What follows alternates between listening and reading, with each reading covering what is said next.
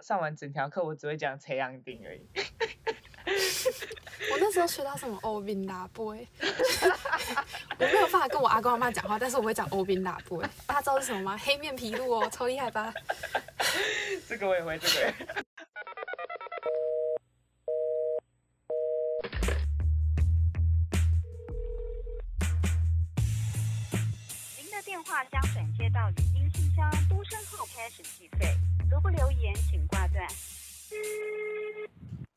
大家好，欢迎回到扣音讨论计划，我是今天的主持人 Rosewell。那我们之前有一集是在讲线上讨论会国民法官议题。去年四月的时候，我们有一个线下讨论，那那那一个讨论会其中一个主题就是在讲双语国家下的本土语言发展以及华新闻。所以，我们今天呢就要回顾我们之前的这个讨论议题，来聊聊台语。那以及为什么我们要去学习本土语言？那今天非常荣幸能够邀请到吴之然来跟我们聊聊这个议题。Hello，大家好，我是师大台文系的吴之然。你说你是师大台文系，其实我想说，大家应该蛮好奇的，到底什么是台文系？好，这个就是一个台文系学生的必修学分，告诉大家台文系在干嘛。其实台湾有好几个台文系，那我们系。的全称是台湾语文学系，会谈到语言文学跟文化。那语言的部分其实是在讲语言学，就是 linguistic 那个语言学。但是我们也有专门学台语的课，其实还不少，就可能有嗯教你台语书写的课，然后有台语听说读写的课，然后台语文学史。我们也有两门必修，各三学分，都是要学跟台语有关的事情。嗯，很多人会觉得说啊，台湾系那是不是在学台语？是也不是，就是我们一定会学到，但是我们学的也不只是台语。语言，你刚刚说语言学跟文化，对，还有文学，台湾文学，台湾文化。所以也其实也也有机会可以选到一些其他的本土语言吗？嗯，有。有课语的课，然后我们的语言学的老师他会呃，就是他本身不会原住民的语言，可是他会跟我们谈一些南岛语的语言学的，就是从语言学的角度来看一些南岛语，就是我们不是学那个语言本身，可是我们会去用语言学的方式理解它。我们气象因为台湾曾经受到日本的殖民，然后。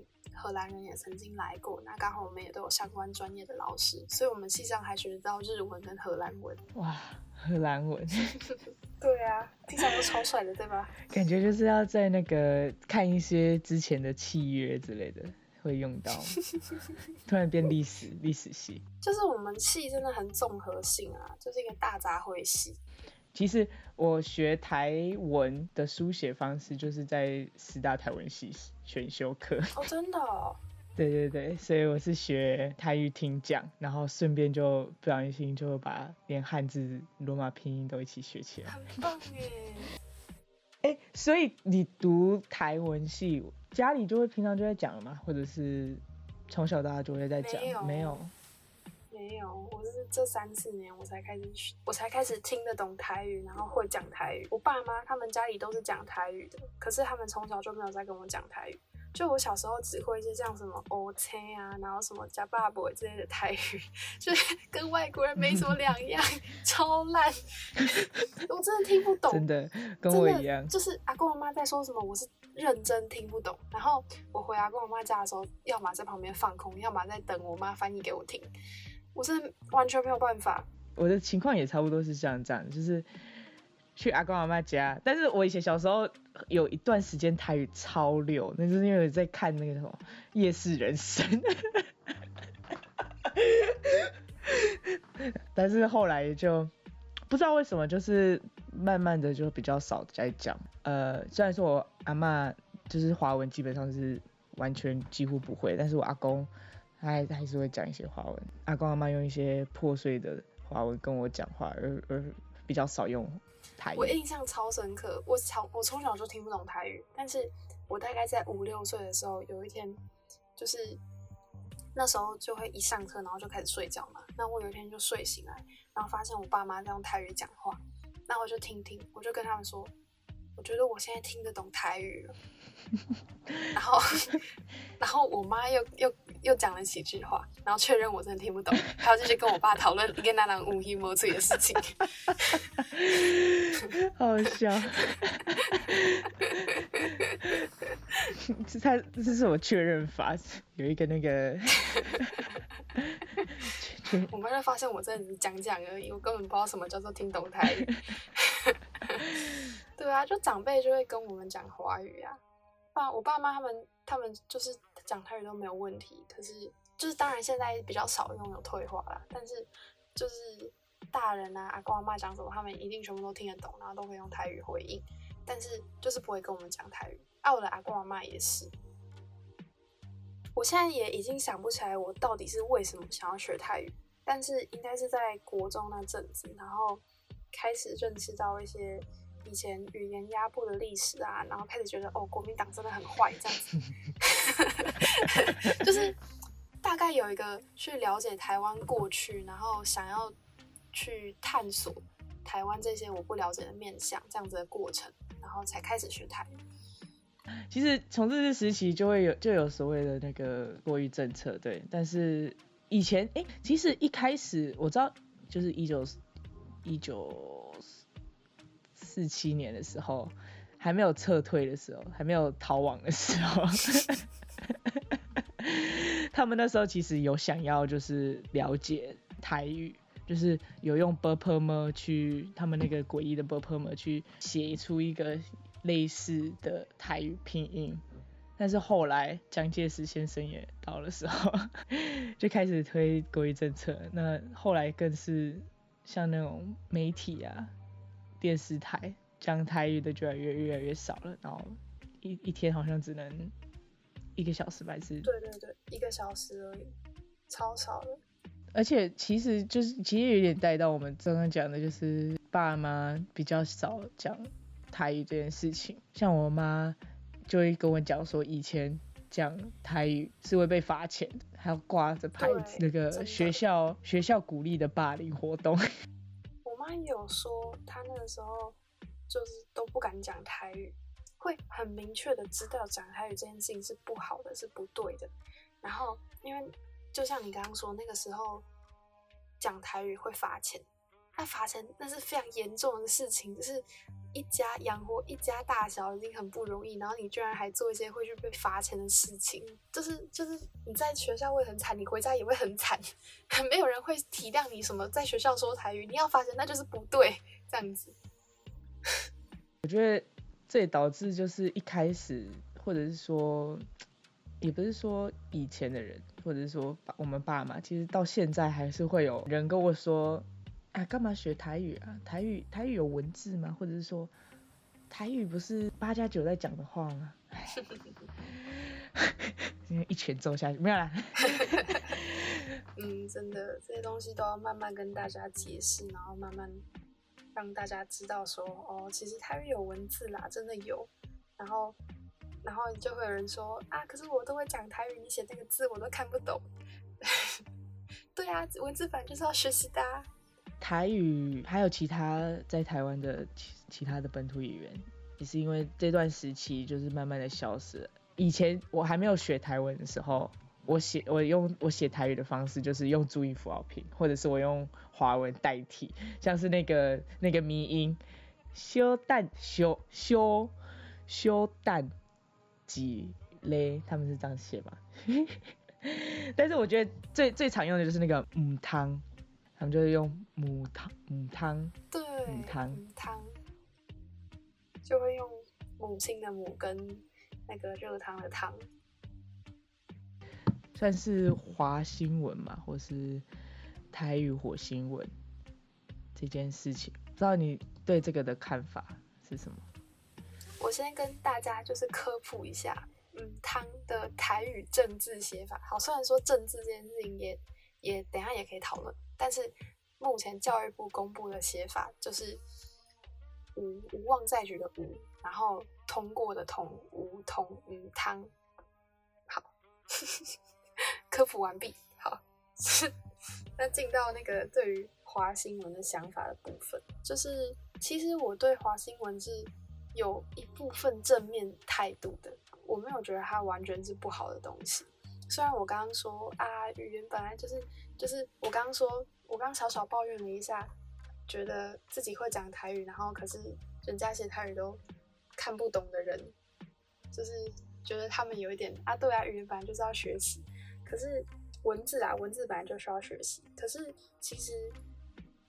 嗯，我不会觉得他们是不好的，或是错的，或者是就是华新闻，它虽然没有办法很精确的传达台语，因为没有办法精确的传达跟记录，所以我觉得它不是一个很好的台语的载体。可是其实我觉得它对台语也是很有贡献。好，我这个我现在讲的话可能会被台语台文界的人出征，但是不管。那么长的时间，台语的文字没有被大家认识，然后更不要说在教育体制里面学习。华新闻可能就是一个大家在想要标记台语的时候会想到的方式，所以它也是维持了台语的存续啊。一个语言最重要的就是被使用嘛，没有被使用它就死掉了。那华新闻，你用华新闻写也是一种使用它的方式。我知道很多人可能会觉得。啊，台就是台湾界台语界的人很可怕，就是常会情绪勒索你，说什么啊，你这样子就是不重视台湾的本土语言，然后你就要被统战，然后你就要就是就是，其实我自己觉得很滑坡啦。虽然我也是台湾界人，但是我觉得台湾界里面有些人真是蛮可怕的。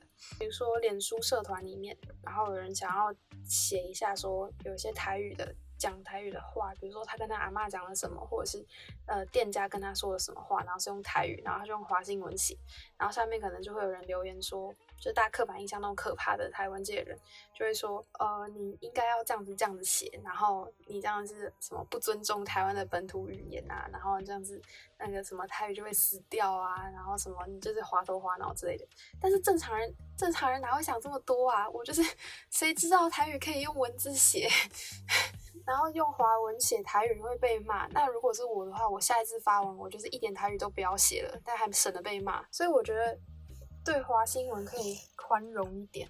然后就是如果如果人家有心想要了解的话，可以告诉他说：“哦，就是台语是有文字的这件事情。”然后我觉得这一切都需要慢慢来，因为本来一个你自己会的语言，然后结果。人家就跟你说哦，其实你不会，就是那个挫折感一定是很深的。就像我们我们的长辈们，他们可能小时候就经历过，嗯，从小讲台语，然后然后就突然进了学校，他就要开始讲国语。我觉得这种语言被剥夺跟被否定的感觉，其实是有一定程度共通的。就你现在跟人家说。你这样写台语很伤害台语，可是人家就是从小讲到大啊，就我觉得只要是有在使用台语，都是值得被鼓励、值得被称赞。他想要深入到什么程度，就慢慢来嘛。就是现在台语还有一点点余裕，就虽然说死的很快，但是至少我们还有还有几百万人的母语者，不用让人压力那么大。的确，有时候在 FB 上面，呃，看到台湾圈的神专。压力蛮大的，对啊，就是在想讲你是在拍啥啦？在在坏在拍下面跟你做朋友。对，虽然说可以理解他们的情绪啦，就是为什么会这么激动，毕竟对对对，可能小小时候或者是以前在社会上早受到说台语的被歧视啊，或者是。被看不起，转化成可以理解，但是 还是要让刚入门的人有机会能够入门。对对对，说的真好。啊，对。好啦，就是两边我都就是不管是会写台文，或是不会写台文，关心台文不关心台湾人，我都觉得可以理解，然后可以就是只都是。都很值得同情，就算是我刚才说那些很派的台语，叫大家哦，你你不写台语，就是不尊重你阿妈的语言，就是台湾会被统战，就是这些人，这些人我也我，我也是觉得值得同情，而且可以理解。嗯，对，嗯，这也是值得考虑的事情，就是每个人都有都要有机会能够学习到自己的母语。对啊，对我来说，就是。学习本土语言，就是去了解你这块土地，然后或者是你的祖先的过去。比如说台湾很多的地名，它现在都是用华文写，然后看起来就不知道是什么意思。但它可能是在原住民语里面，或者是台语、客语里面，它有一个意思是跟那个地方它的历史或是它的地理环境很有关系的。那这些都是在我们生活周遭的事情啊。就是如果你会那些语言的话，你就会对这个地方有一些些了解。我也觉得我在学台语之后，就是我台语现在还是蛮蛮糯的，但是就是我有办法跟我的阿公阿妈聊天。我觉得跟他们聊天就让我学到了很多事情，然后知道很多事情，可以慢慢理解他们的价值观，因为他们的生长背景是这样，他们经历过的台湾是这样子，所以他们现在会这么想。我觉得就是语言，这就是一个要你要去了解你的过去，你要去了解这块土地不可或缺的工具。虽然很多会台语的人，他们可能也从来不会跟他们的阿公阿妈聊天。可是，如果你真的想要好好了解你的阿公阿妈，或者是你们那个地方，或者怎么样的话，很多人会把语言还有文化认同连在一起。那或许有些人没有办法理解这个连接是怎么一回事。对我来说，就是文化跟认同都是升值在日常生活的每一分每一秒里面的。它就是，它就是你的你的生命堆积出来的东西。语言就是一个你每一分每一秒。都在使用的东西，就就可能除了呼吸以外，你的人生最需要的就是语言吧。不然你怎么样跟人家交流？你怎么样在这个社会上继续生活下去？如果你觉得文化还有认同都是日常生活的堆积的话，那语言它一定就是跟文化还有认同连接在一起的。所以对我来说，学会本土语言会是跟台湾的认同还有台湾的文化都有很深的关系的。对。突然想到，之前有一个舞台剧嘛，《皇都电机》，然后里面就讲语言的消失就是文化的消失。台湾跟台语、客语这些原住民语都是消失非常快的。我觉得在学习、重新学习的时候，真的是会理解到一些，不能说古人的智慧，但是。不同的思维，就是每一个语言都会有一些无法翻译的词。嗯，你要如何让人认识过去？你必须要传承，然后你传承的方式可能要透过语言。在透过语言的时候，如果你使用的是别人不懂的语言，那这一段过去就没有办法没有办法被传承下去。那因为我相信现在是过去的累积。如何认识过去，如何理解过去，就会形成很重要的现在是什么，还有你认为自己是谁。过某一个语言，它不再被人使用，或者是它不被人重视，那它承载的那段过去，可能也就会被淹没。像，嗯，好，虽然这样听起来可能可能会让我显得很愁中，但是呢，中国现在他们的他们就是普通话嘛。然后节目啊，或者是影视任何影视作品，然后任何媒体，他们都是用普通话。但是中国那么大，它里面有非常非常丰富的语言，然后而且很多语言他们也都有自己的文学传统，或者是戏剧啊什么什么什么。可是现在都是在慢慢的被淹没当中。